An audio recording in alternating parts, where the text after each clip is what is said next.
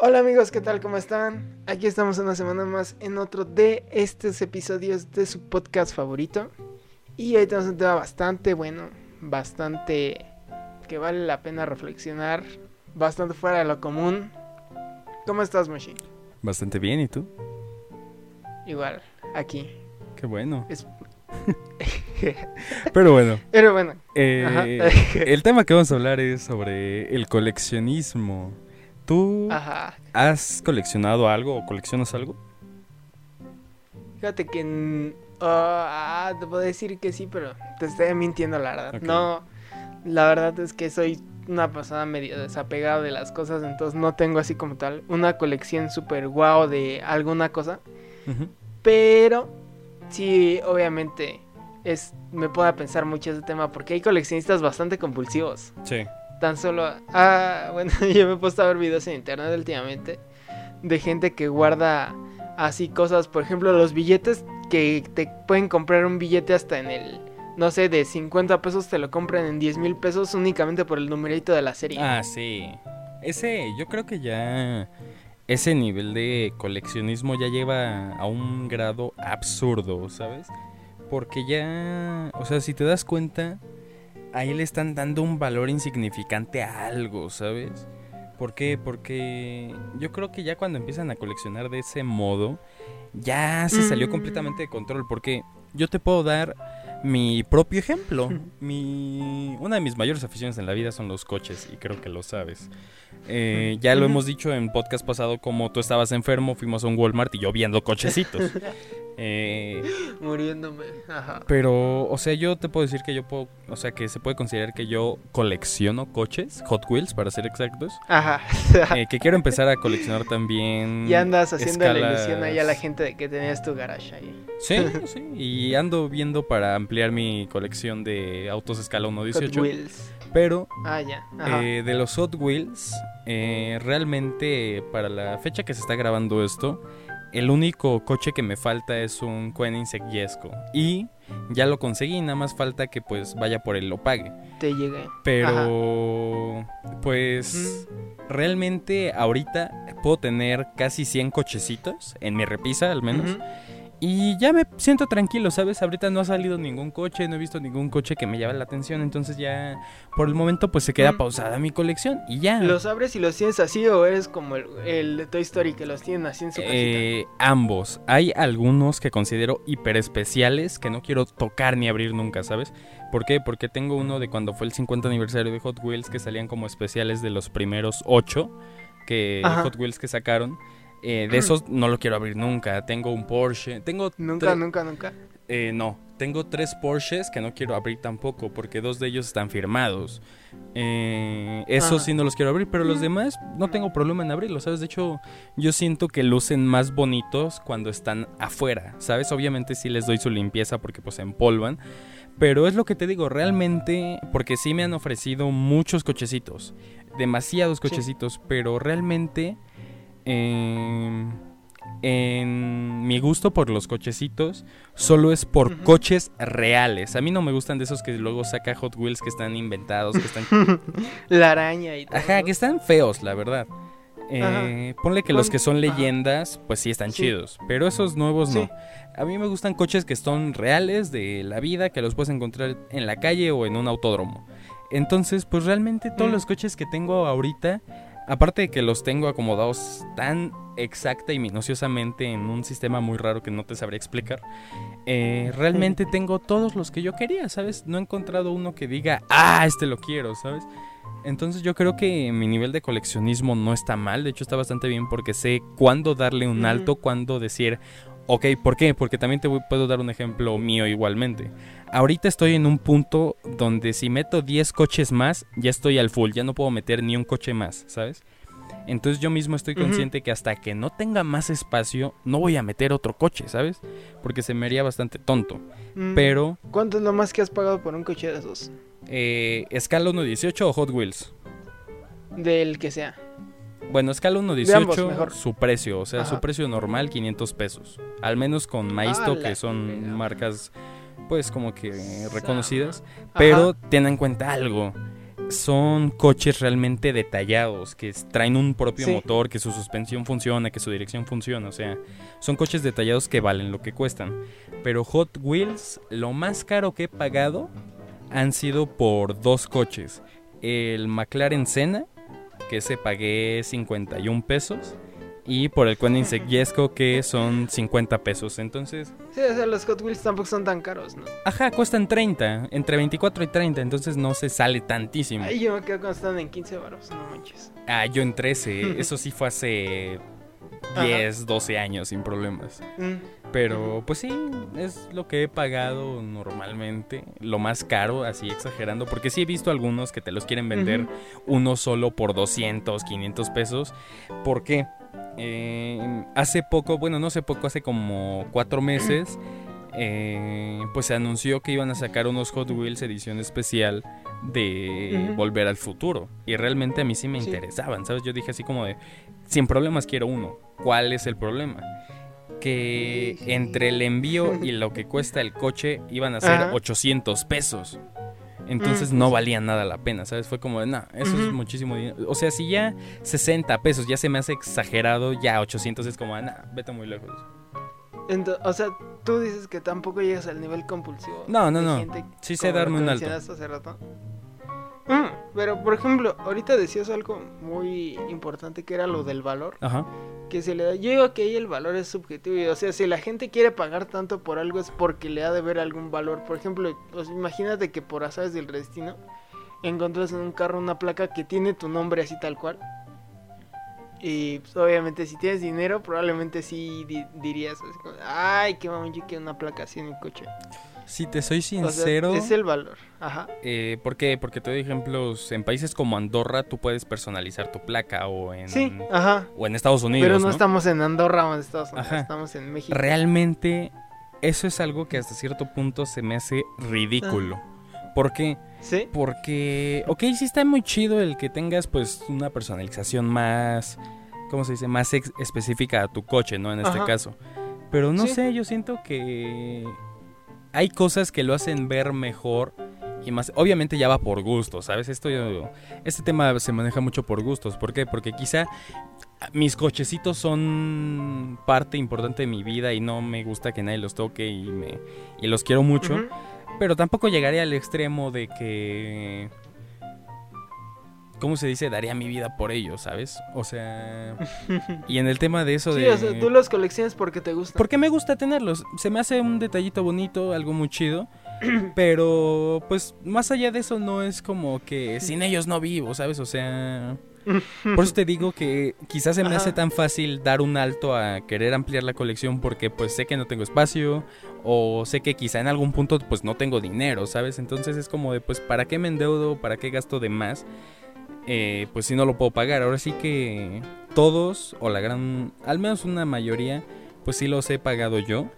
Pero pues sí, o sea, yo siento que sí ya varía mucho de la persona, ¿sabes? Porque simplemente esto se puede comparar quizá con gente normal, ¿no? Que se saca, te diré, un coche de agencia nada más porque sí, sabiendo que no tiene dinero o, algo así, ¿sabes? Entonces yo creo que ya también varía mucho de la persona. Mm, pero es que también, o bueno, la gente le ve su propio valor de yo estoy coleccionando esto o simplemente estoy acumulando porque, Sí, por ejemplo, yo se puede decir que los colecciono, aunque no tanto, porque obviamente por mi trabajo tengo mi compu llena de sonidos, plugins, Ah, este, sí, complementos, instrumentos virtuales, pero son cosas que todo. usas. Ajá, y o sea, se puede decir, ya hasta me tengo una colección, porque tengo un disco duro entero donde tengo ahí todo para instalar un chorro de programas y bien seguido me pasa de que me dicen, oye, no tienes de hacer este programa que me lo puedas pasar Ajá. y todo. Y da la casualidad que casi siempre sí lo tengo. Sí, sí. y si no lo tengo, pues es porque pues no ha salido aún la versión craqueada. Sí. Pero al final nunca lo había visto, como dices, como una colección. Hasta ahorita que nos podemos hablar de ese tema, porque pues me estoy dando cuenta que en realidad sí tengo bastante fuerte el arsenal de cosas. Pero yo siempre lo había visto justamente eso como mis herramientas y que nada más las estaba acumulando y acumulando y acumulando. Porque de hecho, o sea, no es tampoco que cada que eh, formate mi compu o esté cambiando de pues sí, de ordenador, Ajá. es instalando todo. Nada más instalo así como, ah, no, pues aquí necesito esto, esto, esto, esto me vendría Lo primordial, ¿no? esto". No lo primordial, pero sí lo que, como que siento que voy a estar trabajando esa temporada con eso. Pero sí no es así como tal. O bueno, yo no lo había visto, pero yo creo que ya lo voy a empezar a ver como una colección ahora sí. Pues sí, y es que, o sea, tanto lo puedes considerar una colección como realmente lo puedes eh, considerar como tus herramientas de trabajo, ¿sabes? Porque ahí realmente eso te está ayudando para lo que te dedicas, para lo que estás haciendo. Te diré, unos cochecitos no me ayudan ni me benefician ni nada, pero pues es algo personal, es algo que me gusta. Pero, Sí, exacto. pues también por eso mencionaba mucho de que pues va por gustos. Porque te diré, hay gente que colecciona en excesos, hay youtubers muy conocidos. eh, Tenis, por ejemplo. que, ajá, al- ah, de hecho es una muy, una muy buena cosa para Yo abordar. nunca he entendido. O sea, Tú- si te digo, yo nunca he entendido. Ajá. ¿Tú entiendes esa moda de los tenis? Mm. No, es lo que digo, nunca he entendido eso de los tenis. O sea, sí entiendo el valor, oferta, demanda y el Ujú. por qué muchas veces son tan caros. Pero no he entendido por qué tanta obsesión porque muchas veces es como de, ay, es que la palomita ahora viene en blanco y antes venía en negro. Ajá, es como de... Y ese tipo de cosas. O sea, creo que ahí sí no, no le veo y yo espero que si alguien está escuchando esto, inmediatamente me mande mensaje ya sea por Instagram, por todo eso, para explicarme por qué tanta obsesión con los tenis y con revenderlos y con todo eso. Porque muchos, hay muchos modelos que pues o sea, ni salen así en stock limitado ni nada de eso. Pero aún así la gente ahí como obsesionada de ponerse la colección y todo. Cuando, o bueno, no sé, yo, yo estoy pensando que el básico es tener unos blancos y ya de ahí a lo mejor unos de algún otro color y Ajá. unos negros. Pero, Sí, sí, sí. Y ya, y al- ah, y unos para, quizá también hay quienes, unos para correr, pero nunca me he sido así como muy obsesionado con tener tenis. Es que debes tener la palomita y estos deben de tener la agujeta de así, la- o sea, no, ahí tampoco. Y de hecho yo no entiendo, o bueno, tú, ¿tú por qué crees que sea eso de los tenis? Realmente, o sea, lo he intentado entender, me lo han intentado explicar y realmente no sigo sin comprender eso, ¿sabes? Porque, o sea, yo hasta cierto punto me pongo en su lugar de que pues ellos le dieron un valor, o sea, se hizo famoso el darle valor a unos tenis, eh, que pues en su gran mayoría ese tipo de tenis o son Nike o son Jordan, eh, y de ahí pues poco sale, ¿sabes? Pero Sí. yo hasta cierto punto me pongo en su lugar de que pues ellos le han dado un valor a sus tenis, ¿sabes? Porque pues si yo le doy valor a unos cochecitos de 24 pesos, pues que ellos no le den valor a unos tenis.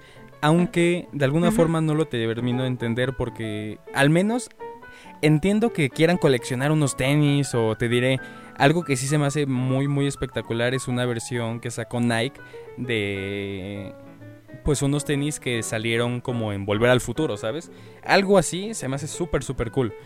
Pero lo que sigo sin entender hasta cierto punto es cuando no quieren ni que se rocen tantito con nada. Es como de, ok, entiendo que cuides tus cosas, porque se entiende, pero llegar a ese extremo de que no quieras realmente que ni les pase el aire, porque pues ya sienten que ya sus tenis no valen nada y no sé. O sea, eso es lo que no he terminado de entender, ¿sabes? El por qué Sí. esa obsesión. Mm, Es que, o sea, también hay casos como por ejemplo el de Supreme, Ajá. que a mí se me hace muy, muy interesante. A principio, sí como que yo decía, ay, qué jalada es esto. Pero conforme fui conociendo el caso dije, no manches, estos tipos son unos genios. Porque a lo mucho sacan, que será? 100 artículos de una sola cosa. Y pues ahí obviamente se da el valor porque dicen solo hay 100 personas Sí, en el mundo que tenemos este objeto. Y lo mismo pasa, por ejemplo, no en esas, eh, en esas medidas, pero sí lo mismo pasa con Apple. Es el perfecto ejemplo de la demanda y oferta. Ajá. Tú tienes un celular Sí. que no sea iPhone y por ejemplo no sé un Samsung, un Xiaomi o Samsung. de esas de hecho. marcas, un Motorola, ajá, ándale, un Samsung por ejemplo. Y pues obviamente si de repente te está fallando todo, Ajá. pues lo vas a cambiar y tienes 20.000 ofertas y siempre entre ellos es como la batalla porque uno le da un precio y el otro le va a tratar de alcanzar el precio y así se van a terminar bajando y todo. Pero al final de cuentas, si tienes una competencia de Samsung, tienes a Xiaomi, tienes a Motorola, tienes a Realme, te 20.000 marcas que se me ocurren ahorita. Pero con Apple no tienes otro competidor de Apple. ¿Por qué? Porque quieres un teléfono con el sistema operativo de Apple, tiene, que es lo que con las prestaciones todo. ¿Cuál es el, ajá, cuál es el rival que tiene Mac o Apple en este caso? Ninguno más que él mismo. Entonces también por eso, por ejemplo, muchas veces se hacen más caros y todo. Sí, exactamente, y es que es lo que justamente iba a decirte. Eh, la cosa entre todos los que usan Android, ya sea Huawei, Samsung, Motorola, Xiaomi, etcétera, etcétera, etcétera, es todos usan a fin de cuentas un, un sistema operativo compartido, ¿sabes? Entonces lo único que Sí. va a variar es si le meten tantita cámara, si le meten diferente pilas, si le meten diferentes como que ese tipo de cosas, ¿sabes? Y yo creo que hasta cierto punto no puedes poner a comparar marcas tipo Samsung, Huawei contra Apple. Porque Apple está en una cosa muy diferente por el simple hecho de hacer todo propio. No están compartiendo absolutamente nada con nadie. Tienen un sistema operativo propio, tienen componentes propios. Entonces yo siento que... O sea, de alguna forma se entiende el por qué cuestan lo que cuestan. Pero también se me hace a veces exagerado. ¿Por qué? Porque si te das cuenta, muchos se quejan en historias de Instagram, ¿no? Que puedas tener el mejor Android se va a seguir viendo mal. Y esto es porque, evidentemente, al ser tantísimos modelos de Android, no le pueden dar portabilidad Ajá, a eso. Y. Android nada más es dale a 15 versiones de Android o Ah. muchos menos. Y ya. No. Y deja todo eso. O sea, por ejemplo, Mac es justamente lo que le ayuda a poder actualizar ahorita. Yo creo que el 6 todavía se puede actualizar, 6S, una cosa así. Ajá. Y es lo que les ha ayudado bastante, que solo Apple puede competir con Apple. Sí. Entonces, pues normalmente no, no se trata como los demás celulares que están así como viendo qué hacen los otros para Sí, ¿cuál es mejor? eso, sino que hace, e incluso, o sea, es muy impresionante porque ellos han logrado hacer su propio ecosistema, su propio todo, que por ejemplo, o sea, si comparas las características del iPhone más moderno que hay ahorita Ujú. Con cualquier celular de gama media vas a ver cosas muy parecidas, pero ¿por qué gana el iPhone? Porque pues obviamente Apple ha trabajado a su modo, ¿no? Sí, exactamente. Sí, y es Entonces, que... ese es justamente el ejemplo de la demanda y la oferta. Sí, sí, porque, o sea, muchos, me acuerdo cuando iba a salir el iPhone 11, eh, Recuerdo que muchos es como, no, pues es que nada más tiene tantos gigas de RAM, realmente no recuerdo cuántos decían. O sea, Sí. tienes bien poquito y no sé qué. Sí. ¿sabes cuál es la cosa que puedes tener lleno del celular y te va a seguir Mm. funcionando bien con esos, te diré, 2 gigas de RAM? ¿Por qué? Porque está perfectamente optimizado, no tuvieron que pedirle nada a nadie, ellos lo hicieron a su modo de un modo que funcionaría. Aunque también ahí viene un problema con Apple.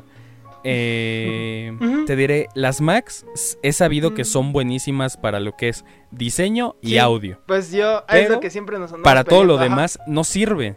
Para edición, para todas las, estas carreras tipo eh, arquitectura, ingeniería civil, Ajá. no te sirven Sí. de un carajo. ¿Por qué? Porque no soportan y no tienen tanta variedad de programas para, pues, eso mismo. Mm, Pues fíjate, ya eso ya, eh, como que se están actualizando. Y es lo mismo, por ejemplo, yo no podría, la verdad, no, no podría, preferiría suicidarme a trabajar en una Windows. No, simplemente no se me, no se me da la verdad. Porque Mac ya como que ha logrado perfeccionar tanto la parte de la música y del audio, que se me hace súper intuitivo, súper fácil de trabajar y todo. Y sobre todo se me hace más fácil que en Windows que tienes que instalar mil cosas para usar una sola y todo. Entonces ahí es donde que- cambia bastante. Es que al menos en tu medio, que es la música, evidentemente lo mejor va a ser una Mac. Es sabido. En estudios manejan Mac, ¿sabes? Y ya en estudios, pues, súper importantes. Pero, por eso te digo, ahora sí que ya depende, pues, más que nada en lo que trabajes, ¿sabes por qué? Porque te doy un ejemplo de ingeniería civil. ¿Qué es lo primero que les piden? Una computadora. Pero también, ¿qué es lo primero que les dicen al pedirles una computadora? Ni se les ocurra comprarse una Mac, porque no les va a servir para nada. Ajá. Entonces yo creo que ya también depende pues de lo que te vayas a enfocar, ¿sabes? Ambos son buenos, sí, pero pues cada- como todo, cada uno tiene sus ventajas y sus desventajas. Pero Sí, volviendo pues al tema principal que es el coleccionismo. ¿Tú conoces a una persona que, que colecciona en extremo? O sea, que digas, ya está pasando. Mm, la verdad, no, tristemente ahora sí no le puedo aportar mi granito al capítulo. Aunque sí puedo recordar casos que he visto, por ejemplo, eh, así llegué a ver gente que colecciona desde las así las envolturas de las abritas y todo, Ah, ok. pero nunca así ver a alguien en extremo. De hecho, yo ahora que lo pienso tengo una sola cosa que he coleccionado, Ujú. Que siempre que salían las latitas de Coca-Cola con nombre, me compraba la mía con mi nombre y la Ah, guardaba. ok. Entonces tengo ahí como las ediciones de cada que ha salido, pero nada más ahí, hasta ahí. Ok, ok. Pero bueno amigos, se nos ha acabado el tiempo, pero no los temas, así que los continuamos a, los invitamos a continuar escuchándonos cada lunes a las 6 de la tarde por la plataforma que más les guste, ya sea YouTube, Spotify, Apple Podcast, Google Podcast, ya saben que siempre estamos puntuales aquí sin ninguna falla y que pues siempre, aunque sea un capítulo nuevo, pueden escuchar los anteriores. Pero pues eso es todo de mi parte. Síganos, escúchenos, denos like. Si están en YouTube, denle a la campanita, compártanos y sobre todo disfrútanos. Y pues yo soy Dan Yo soy Moshi y, y, nos, vemos.